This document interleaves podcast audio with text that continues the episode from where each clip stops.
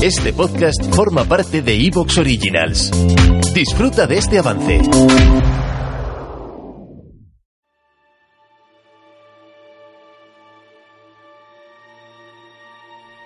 Tras la obligada introducción para hablar del calendario romano, hoy nos metemos en harina. Vamos a repasar los diferentes meses del año y analizaremos sus festividades y qué celebraban los antiguos romanos durante esos días. Así que hoy, en Roma Eterna, nos vamos a zambullir en los cuatro primeros meses del año. Vamos a ver enero, febrero, marzo y abril. Juntos descubriremos cosas que seguro que te sorprenderán. Ponte tus mejores galas y coge algo de picar, que comenzamos.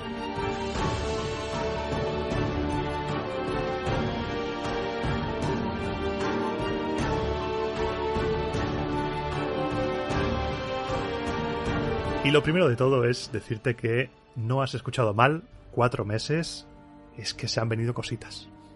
Se han venido cositas en la preparación de este programa y me he visto con una cantidad de información tal que he pensado, madre mía, si esto lo pongo en 6 y 6, van a morir.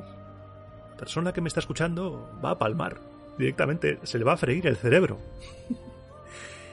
y he pensado, bueno, vamos a hacer otra cosa. En un inesperadísimo giro de los acontecimientos, un programa que se iba a dividir en dos se va a dividir en tres.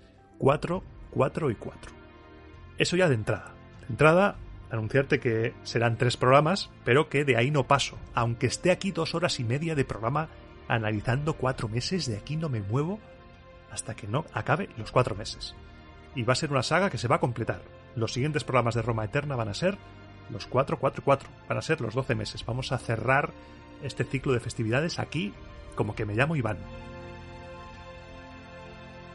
Y lo primero que hay que decir, en aras de la honestidad, que yo siempre intento hacer bandera de ella, es que sabemos muy poco de muchas festividades. Sabemos muy poquito. Los romanos escribieron sobre ellas, sí, tenemos los fastos de Ovidio, que nos cuentan muchas fiestas, tenemos a Puleyo, también nos narra celebraciones, tenemos Barrón, Tito Livio y Dionisio también hablan de ellas, Cicerón también tiene alguna otra cosita por ahí, pero en general hay fiestas de las que sabemos muy poco.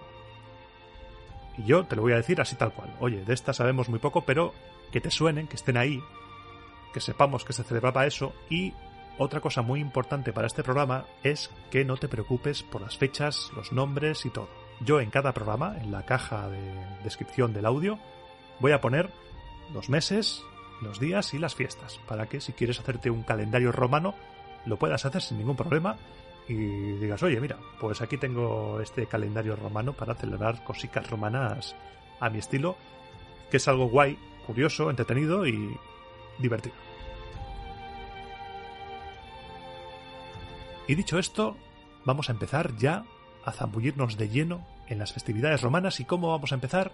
Vamos a empezar por el primer mes, el de enero, porque este repaso a los meses se hace en base a cuando ya estaban los 12 meses estructurados tal cual los conocemos hoy. Así que empezamos por el principio. Januarius, nuestro mes de enero.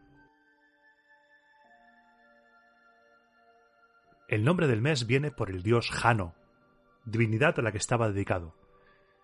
Es el dios que simboliza el paso de una cosa a otra y que preside el fin y el principio de cada año.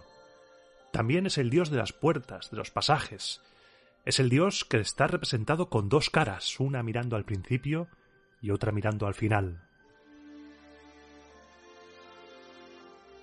Las fuentes nos dicen que las puertas del templo de Jano se mantenían abiertas siempre que Roma estaba en guerra. Así que te puedes imaginar la de corriente que debía hacer en ese templo. Ahí dentro, vamos, como Roma estaba siempre pegándose de toñas con sus vecinos y rivales, pocas veces se mantendrían cerradas esas puertas vas al templo de Jano y vuelves con un catarro de narices. A partir del siglo II a.C., por una cosa que ya te contaré en el podcast, los cónsules empezarán a jurar sus cargos el día 1 de enero en las calendas. Y la primera festividad del año romano que nos vamos a encontrar es una festividad sin fecha, porque los romanos tenían también festividades sin fecha fija. En este caso nos encontramos con las Compitalia. Las Compitalia, al no tener fecha, pertenecían a las fiestas llamadas ferias conceptivas, las Feriae Conceptivae. Esta en concreto era una festividad en honor a los lares compitales. Si recuerdas el programa de la religión, ya estuvimos hablando de los lares, cuando tocó hablar del culto doméstico. Eran esos espíritus buenos que en su advocación de compitales se convertían en protectores de los cruces de caminos. Lo que hacían los romanos en esta fiesta era levantar en las encrucijadas una especie de altares o capillitas en las que colocaban imágenes de los lares por parejas. He leído cosas muy curiosas al respecto de las compitalia, como por ejemplo que la noche anterior a la celebración, el pater familias colgaba pelotas de lana y muñecos también de lana, representando a los esclavos y personas libres de la casa, con el objetivo de que la diosa Mania se contentase con esos objetos y respetase la vida de los seres que representaban. Porque si te acuerdas de cuando hablamos de religión, es muy posible que cuando hay un muñeco en un ritual, ese muñeco, en tiempos remotos, fuera una persona, en este caso niños. También he leído que se colgaban cabezas de ajo en las puertas como sustituto de los niños. El objetivo de esta fiesta era realizar una limpieza ritual, se paseaba un cerdo por las calles para purificarlas hasta llegar al altar de los lares, al compitum, donde era sacrificado. Si el dinero no te llega para un cerdo, no te preocupes, porque también podías ofrecer pasteles. Después de este ritual tenía lugar un festín en el que participaban todos los miembros de la familia, incluidos los esclavos, a los que se dejaba descansar ese día y se les daba ración doble de vino. La fiesta se cerraba con los ludi compitialiki, espectáculos teatrales de música y de danza. La tradición nos cuenta que fue Servio Tulio quien instituyó esta fiesta, pero durante la República fue decayendo.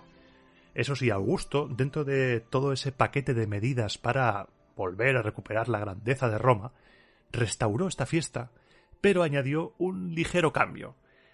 Entre los dos lares que se debían colocar en las capillitas, debía colocarse también la imagen del genius del emperador.